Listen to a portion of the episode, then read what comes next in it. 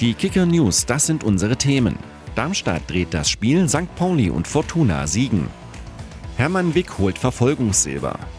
Ristic soll Halle vor dem Abstieg bewahren. Darmstadt 98 hat die Tabellenführung in der zweiten Bundesliga ausgebaut. Gegen Eintracht Braunschweig drehte Darmstadt ein 0 zu 1 in der Schlussphase und gewann noch mit 2 zu 1. Kaiserslautern verpasste durch eine 0 zu 1 Niederlage bei St. Pauli den Sprung auf den Relegationsplatz. Fortuna Düsseldorf behält nach einem 2 zu 0 gegen Sandhausen die Aufstiegsränge dagegen im Blick. Denise Hermann Wick hat bei der Biathlon-WM in Oberhof Silber in der Verfolgung gewonnen.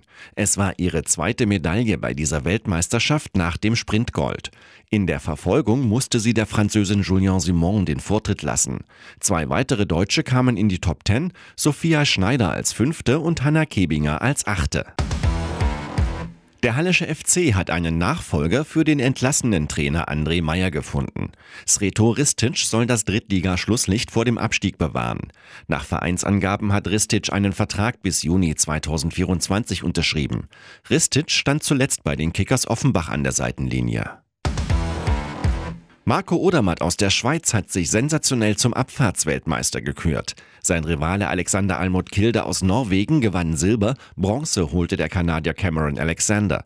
Thomas Dresen wurde Zehnter, ihm fehlten nur 26 Hundertstel zum Podest. Weitere News im Laufe des Tages oder jederzeit auf kicker.de oder in der Kicker-App.